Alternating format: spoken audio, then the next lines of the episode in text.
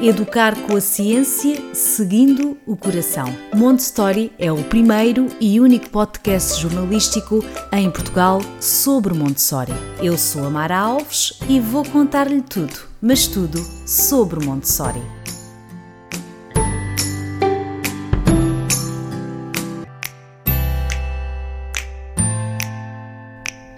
Olá a todos, bem-vindos ao podcast Montessori. Hoje vamos falar sobre o ensino de inglês como segunda língua na primeira infância, utilizando como base a filosofia montessoriana. Fique desse lado.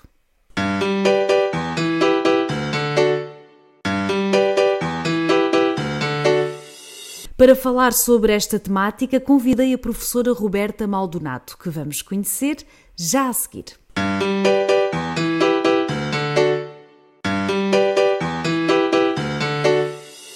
Aos 19 anos foi morar para a Inglaterra, onde estudou letras, depois de ter trabalhado como funcionária pública durante alguns anos a dar aulas como voluntária, decidiu retornar para o campo da educação e começou a trabalhar como assistente numa escola Montessori em Londres. Apaixonou-se pelo método e fez o curso de formação para professores.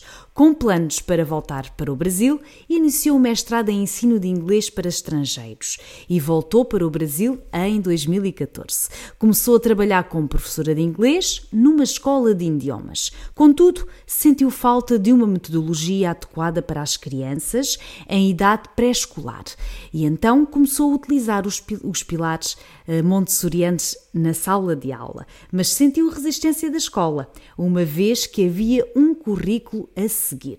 Decidiu então dar mais uma reviravolta à vida e voltou novamente para a Europa e desta vez para Madrid, onde teve a oportunidade de trabalhar como professora e diretora de ensino numa escola internacional, onde teve também a oportunidade de desenvolver um programa por ela criado especialmente para professores. Hoje treina professores de inglês e vive novamente no Brasil. Para já temos aqui uma cidadã do mundo. Olá, Roberta. Olá, Mara, tudo bem? Olá, bem-vinda. Muito obrigada pelo convite, é um prazer estar aqui com vocês. O prazer é meu. Quando chegou a Londres e, e se viu numa sala montessoriana, nessa altura, quando teve o contacto assim pela primeira vez com Montessori, não sei se já tinha ouvido falar, muitas vezes as pessoas nunca ouviram falar. como é que foi, lembra-se dessa sensação? Eu me lembro claramente que foi de fato um dos momentos mais transformadores da minha vida. Eu sempre gostei muito de criança, meu irmão é seis anos mais novo e eu que o alfabetizei. Ele com quatro anos de idade. Ele não gostava da escolinha, eu fiz pressão em casa e falei: não vamos mandá-lo para a escolinha, e sempre tive isso em mim. e quando eu entrei na escola e vi aquela sala montessoriana, era do lado da minha casa e eu me candidatei para trabalhar nessa escola ainda antes de ter o meu treinamento montessoriano. Eles falaram: tudo bem, entra como assistente, nós vamos primeiro ver a sua, a sua experiência com eles. Eu fiquei impressionada com aquelas pessoas livres, autônomas, alegres, com aqueles professores, né, os diretores, observando, anotando, disponíveis, uma doçura, um respeito, um olhar. E é naquele momento eu soube qual era meu propósito. Naquele momento eu entendi que havia uma maneira de realmente é, respeitar a criança sem ser permissivo, sem deixar de fazer a nossa responsabilidade, né? de, de cumprir a nossa responsabilidade, de protegê-los e de educá-los.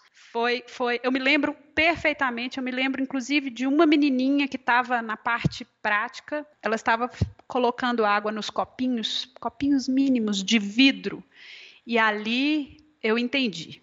Falei, a gente subestima as crianças, e a gente está tá muito autoritário. Estamos perdendo uma oportunidade grande. Achamos sempre que não são capazes, não é?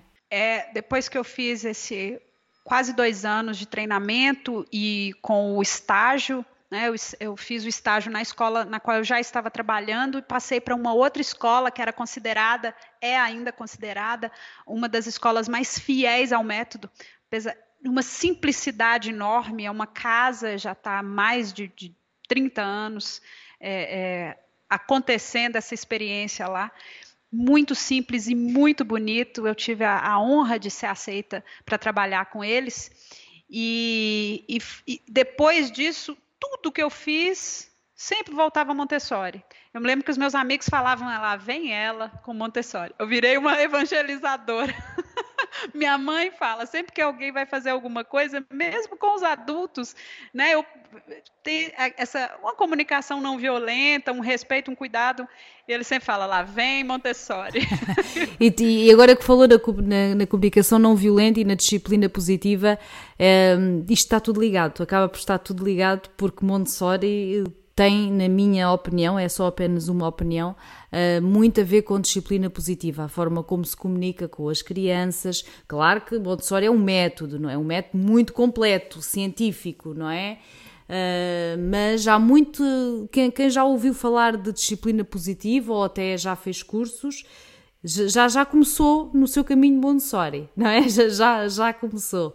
Porque as coisas conjugam-se eh, sem dúvida. Uh, professora Roberta, o programa é este que é dedicado aos professores. Para já, como é que se chama este, este programa? Esse é o beta, mas não tem nada a ver com o meu nome. É beta porque é Best English Teaching Approach for Very Young Learners. Eu desenvolvi a minha metodologia baseada nos pilares da filosofia montessoriana, na disciplina positiva e em Total Physical Response, para usar em sala de aula com os pequenos, né, as crianças de 3 a 7 anos, que a gente chama de Very Young Learners, e dar um suporte para os professores que muitas vezes começam a ensinar inglês como língua estrangeira sem uma metodologia apropriada né? muitas vezes importando dos, dos, grupos de crianças mais velhas uma metodologia, uma forma de ensinar, e, e acabam se sentindo muito frustrados, né? porque a educação infantil ela é muito diferente da educação, é, é, especialmente na hora de ensinar inglês. Muitas vezes a gente não pensa, mas a educação infantil e o ensino de inglês nessa idade estão intimamente ligados. E como é que a professora uh, chegou ao, à conclusão que Montessori poderia ser aqui uh, um importante pilar para que as crianças aprendessem o inglês. Isto, isto tem a ver com a própria língua inglesa, que é muito do. Que, aliás, acho que a Inglaterra se ensina pelo som também, não é tanto como no, na, na, nossa alfabetização que vamos pelo alfabeto, pelo menos por aquilo que, que, que conheço, uhum. também é por o som. Tem a ver por, com isso, já que uh, a alfabetização em Montessori, que já, que, aliás, já tivemos aqui um episódio sobre isso, que começa pelos sons e depois é que se introduz, e depois as as palavras e, aliás, o alfabeto é a última coisa a ser eh, introduzida. Tem a ver com isso, professora, com este, com o próprio método de alfabetização de Montessori ou, ou, ou não? é uma das coisas, esse respeito pela oralidade, entender que a leitura ela é uma, uma extensão mesmo da comunicação da criança. Nós não focamos na, na alfabetização em inglês ainda, antes dos sete anos de idade, precisamente porque tem muita coisa para ser desenvolvida antes disso. Mas o, o uso de, dos pilares de Montessori ele aconteceu muito naturalmente, uma vez que eu sou professora montessoriana, né, me formei no, no International Center lá na Inglaterra, em Londres, e fiquei profundamente encantada e, e transformada pela metodologia, me fez ver o ser humano de uma forma diferente, me, me deu esperança na nossa raça humana, sinceramente, na educação para a paz, me fez ver tudo de uma forma muito mais é, esperançosa, realmente, e eu não consegui mais desassociar os pilares montessorianos da educação infantil e eu senti que a gente não estava tendo nem a oportunidade de dar autonomia para as crianças, de, de respeitar as necessidades, os períodos sensíveis dela na sala de aula de inglês, porque o foco sempre costuma ser nos livros das editoras, né, nas, nas, nas escolas, os, os métodos das escolas, os métodos costumam focar no conteúdo e não nas necessidades da criança, não nas habilidades que elas precisam é, desenvolver nessa, nessa fase. Portanto, a Roberta criou um programa onde ensina os professores que dão aulas a estes meninos para poderem uh, ensinar o inglês, portanto, ali a partir do, dos 3, 4 anos, não é? é? Exatamente, a partir dos 3 anos. Então, seria um, um, é um programa que ajuda professores que estejam trabalhando em academias de inglês, ou em colégios bilíngues, ou em creches, uhum. ou até mesmo professores particulares que estejam ensinando é, crianças entre 3 e 7 anos de idade o inglês, e é uma metodologia baseada, como eu falei para você, na, na, metodologia, na filosofia montessoriana. Né? Infelizmente, bem. a gente não pode usar tudo, porque nós não temos a sala montada, mas a filosofia, os pilares, a gente pode sim usar. Está a gostar deste tema? Saiba mais em montessori.pt. E na prática, para que entendam como é que, por exemplo, como é que é uma aula sua? Como é que tipo de atividades é que faz? Como é que é a dinâmica para que as pessoas consigam eh, entender qual é o seu método? Perfeitamente. Olha, a primeira coisa é importante que eu fiz essa separação exatamente para deixar claro para as professoras que não é possível dar aulas de inglês para crianças pequenas.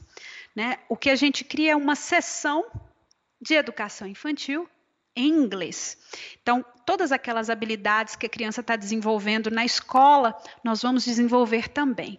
Mas o diferencial aí é que a professora vai falar em inglês o tempo todo, tudo que ela oferece né? Sempre que ela usa a linguagem em inglês, e ela vai ser sempre o mais comunicativa possível, usando todos os, todas as ferramentas que ela tem ao seu dispor. Como eu sigo a, a filosofia montessoriana, eu vou usar algumas técnicas que a gente usa na escola montessoriana. Eu uso a, a aula de três períodos né, para apresentar novo vocabulário. Eu uso o caminhar na linha como atividade. Eu uso o respeito à necessidade da criança de se movimentar todas as vezes que ela precisar se movimentar. Então, aquele aquele modelo de criança sentadinha, professor de pé como centro da sala de aula, ele não existe numa sessão em inglês desse tipo. Outra coisa que não existe, né? Acho que é até mais fácil falar o que não pode ser, porque o que pode ser é muito vasto e respeita a necessidade da professora e dos alunos. Então, não pode haver tradução, porque a gente já notou e tem provas contundentes de que quando você começa a traduzir, a criança deixa de focar nas palavras em inglês, nas expressões em inglês. Aquilo vira um jogo de adivinhação quando você só fala em inglês. E não se preocupe, eventualmente as crianças começam a produzir, inclusive, mas o foco também não deve ser na produção. A gente não se preocupa que a criança repita, a gente se preocupa em servi-las de uma forma com, com, atividades que respeitem os períodos sensíveis e use algumas técnicas de Montessori. Muito bem. E para o, o, os educadores e pais que nos estão a ouvir e que, e, e que têm interesse em praticar isto em casa, uh, é mais que possível, não é? Se se, se, se, se sabe inglês, não é? Basicamente, ou resumidamente, é praticar Montessori, mas em inglês. Por exemplo, atividades de vida prática é explicar à criança em uh, inglês. Portanto, acho que aqui não tem nada que saber. Agora, se uh, num campo mais profissional, se é professor ou, ou, se é educador ou guia Montessori, aí é importante já fazer aqui o curso com a Roberta, não é? E quem, quem tem interesse em fazer, ter este treino, como é que chega à Roberta? Se tem cursos a decorrer, como é que esta parte funciona? Olha, Mara, o nosso curso ele é online, mas eu tenho plantões de dúvidas duas vezes ao mês, né? E a pessoa tem acesso ao curso, a todo o material por dois anos, tem várias coisas que ela imprime e usa em sala de aula. E, mas o mais importante, ela tem um grupo ao dispor dela. Né? Ela tem a minha equipe e ela tem as colegas, e é impressionante como isso é rico quando a gente tem um grupo de pessoas que pensam parecidos com a gente, parecido com a gente, especialmente quando se diz no que diz respeito a Montessori, que por mais que tenha anos, né, que está aí para a gente, todo esse conhecimento, ainda é visto como uma, um método alternativo, como uma coisa revolucionária, eu concordo que é. Mas é, as professoras sentem essa, essa, esse contato. E no nosso perfil no Instagram, nós temos todas as, as, instruções e de tempos em tempos eu abro uma turma nova. Nós estamos na turma 9 no momento. Ok. Mas sobre os pais, se você quiser, eu tenho algo para te dizer. Ok. De qualquer maneira, este, este o contacto de Instagram uh, da, da Roberta eu vou, vou, vou deixar uh, no texto que acompanha este podcast lá no montestory.pt, no site. Eu vou lá pôr um link direto para o Instagram da Roberta, ok? Diga aí, que, que novidade é que tem para os pais? Que os pais é sempre. Não sei, também não posso dizer que é quem mais me ouve, acho que também professores, mas pronto, para os pais, que novidades é que temos? Olha, o projeto Very Young Learners começou graças ao pedido de alguns pais de ajuda, né? Eu trabalhava com muitas crianças na Espanha e eles me pediam o que, que eu faço para ajudar o meu filho em casa. Ele está chegando tão animado, cantando e brincando e, e e um deles pediu à mãe, mamãe, brinca de inglês comigo, como lá na escola. E, e foi um, um pedido de ajuda e eu pensei, realmente, eu poderia organizar isso para os pais, porque o método time and place, né, quando você escolhe um momento do dia ou da semana para brincar em inglês com seu filho, ele é muito mais fácil e prático do que falar unicamente em inglês. E, e se um dos, né, muitos pais não se sentem seguros para falar apenas em inglês com os filhos, ou não gostariam de, de é, você passa muito com a sua língua também, né? Então, você abdicar da sua língua, do seu legado para falar só uma língua estrangeira, muitas vezes é, é uma decisão muito difícil de ser tomada. Então, eu criei, isso foi antes do beta, do programa para uhum. professores, um programa para pais, que é o PPP, o, o, programa Pais Professores, que são 150, mais de 150 sessões de meia hora detalhadas com de como fazer, de, de, com atividades, por onde começar. Às vezes o difícil é também por onde começar, não é? Às vezes as pessoas até sabem Exato. fazer as coisas, mas por onde, isto é como Montessori, por onde é que eu começo? Não é? é sempre essa, essas dúvidas. Obrigado por ouvir este podcast. Clique em seguir para ouvir os próximos episódios. E eu sempre volto nisso porque realmente ensinar, dar aulas de inglês para crianças não é possível. Né? Enquanto você estiver focando no conteúdo, enquanto você estiver focando na, nessa nesse modelo antigo, né, de professor como centro e criança como vaso vazio que precisa receber o, o conhecimento, pior. É, mais frustrante isso vai se tornar para você. Então, tudo que eu fiz nesse programa leva, primeiro, ao cuidado e à preparação do adulto, né? Sinto que as professoras, né? o adulto preparado e mais ainda, como eu vi, notei um adoecimento generalizado das nossas professoras, especialmente durante a pandemia, muita gente reclamando de sinais de burnout, um estresse muito grande, né? Toda a coisa do, das aulas online. É, sem que a gente estivesse preparadas para elas. Então, é, eu o primeiro módulo do curso é todo ele dedicado ao autocuidado, como professor, o cuidado com a voz, o cuidado com o corpo. E, e, e, começa aí a preparação do adulto, né? A gente saber que somos modelos, os modelos mais importantes para o aluno, que muitas vezes passa muitas horas com a gente. Então a gente se cuida não só por nós mesmos, mas também para mostrar para a criança que ela precisa se cuidar e que ela, que ela merece todo o cuidado.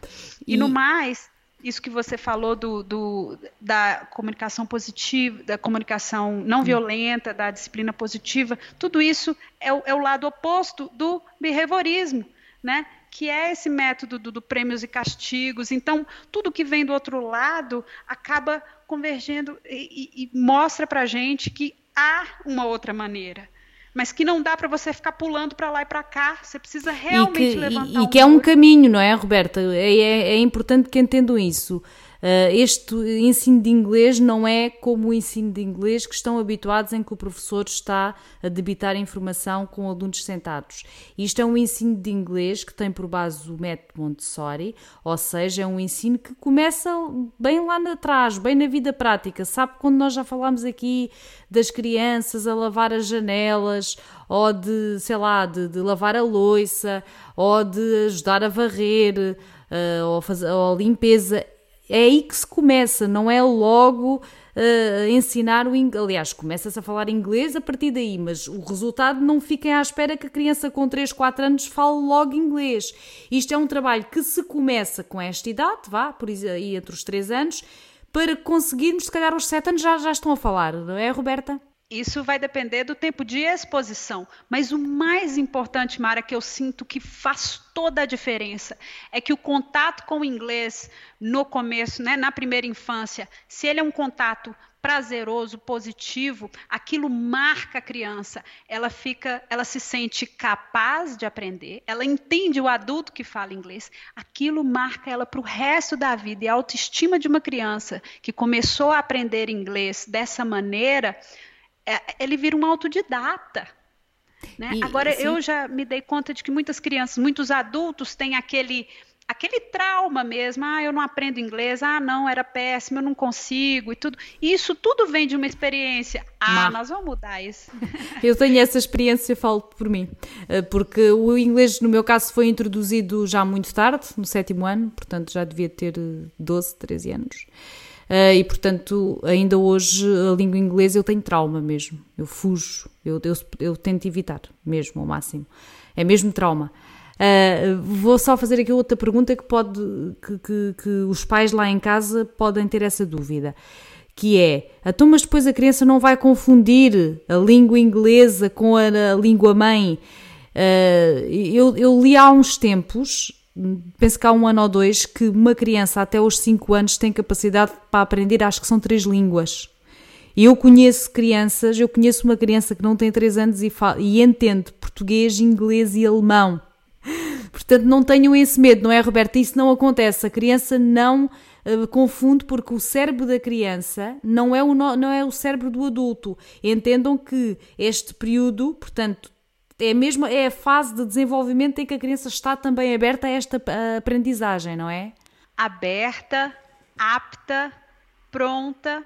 Se você tiver cinco adultos diferentes, cada um falando com a criança em uma língua, aos pouquinhos ela vai aprender a se comunicar com cada um deles a gente menospreza a capacidade, inclusive cognitiva, inclusive do adulto, né? Temos esses, essas ideias de que o adulto não aprende com tanta. O adulto tem, diferente da criança, a motivação para aprender o inglês. Certo. Então, compensa, compensa, compensa essa essa falta de essa menor plasticidade do cérebro, né? Já se falou muito disso, mas não precisam ter medo podem ficar tranquilos, a criança ela vai ter mais ferramentas para se comunicar. Eu te dou um exemplo.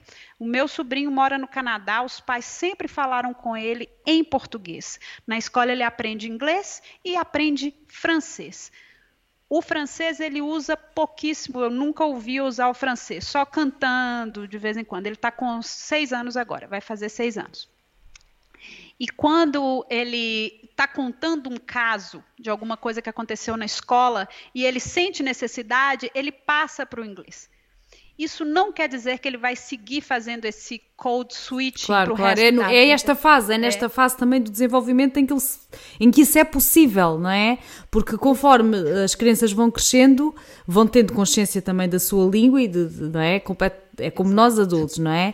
Agora, aquilo que, que, que é importante aqui entenderem é que cerebralmente, portanto, em termos de desenvolvimento, a, a criança até, portanto, nesta fase da mente absorvente, que é dos 0 aos 6 anos, tem capacidade, assim, 100% de uh, adquirir conhecimentos, aprendizagens em várias línguas.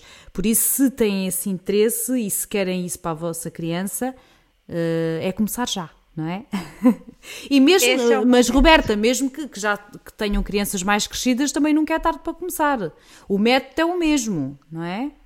É, eu, eu me especializei em crianças de 3 a 7, né, as brincadeiras e tudo, não foco em escrita, apesar de dar oportunidade, se a criança tem vontade, eles gostam muito, né, inclusive a escrita ela vem antes da leitura, e eles precisam praticar, e tem várias maneiras de já preparar a mãozinha e tudo para escrita, mas é muito importante que fique claro que uh, a gente pode confundir a criança se a gente usar de tradução. Exatamente. Mas se você escolher o momento para falar somente em inglês, a criança ela vai entender. Uma, uma aluna uma vez me viu falando em espanhol com a mãe dela, ela só me via falando em, em inglês e ela olhou para mim assim assustada e falou: "Eu nunca tinha te visto falando com essa voz". é isso, eles sentem, cada adulto tem uma voz diferente, né? Então, se você se atém àquele naquele momento, a criança ela percebe a diferença, mas a gente não pode ficar traduzindo, porque para eles não faz sentido nenhuma tradução, né?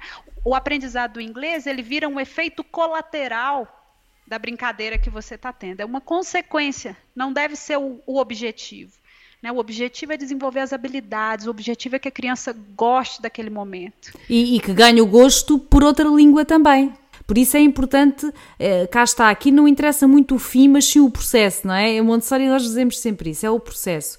E se a vossa criança, desde de pequenina, ganhar gosto por aprender curiosidade, interesse em querer saber sobre outra língua, sobre outra cultura, isso no futuro é só positivo? E, e em Montessori então nós temos esta uma característica que é a diversidade, não é? E o mundo e, e, tudo isto, esta educação cósmica em que tudo, estamos todos ligados uh, a natureza e o cosmos e os humanos e, e, e tudo mais. Portanto, uh, é, é, sempre importante que a criança ganhe o gosto por interessar-se por outra língua. Professora Roberta, mais alguma coisa para dizer? Agradecer profundamente o convite. É sempre de arrepiar falar de Montessori com, outro, com outra montessoriana. É, é, é a minha esperança para esse nosso mundo, para a educação, para as crianças, o bem-estar que causa é, entender o quanto é bom e, e te agradecer pelo podcast. É maravilhoso, os convidados são incríveis e eu espero que faça muito sucesso. Muito obrigada, professora Roberta. Eu já tinha dito lá atrás, mas vou voltar a dizer que deixarei os contactos uh, da professora Roberta lá no texto que acompanha este podcast, lá no mondestory.pt.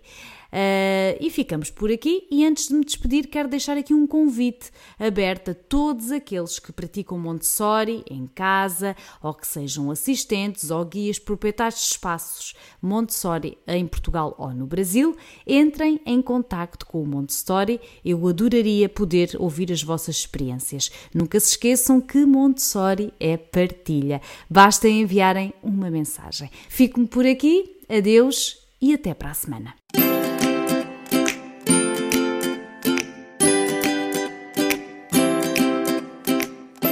Educar com a ciência, seguindo o coração. Montessori é o primeiro e único podcast jornalístico em Portugal sobre Montessori. Eu sou a Mara Alves e vou contar-lhe tudo, mas tudo sobre Montessori.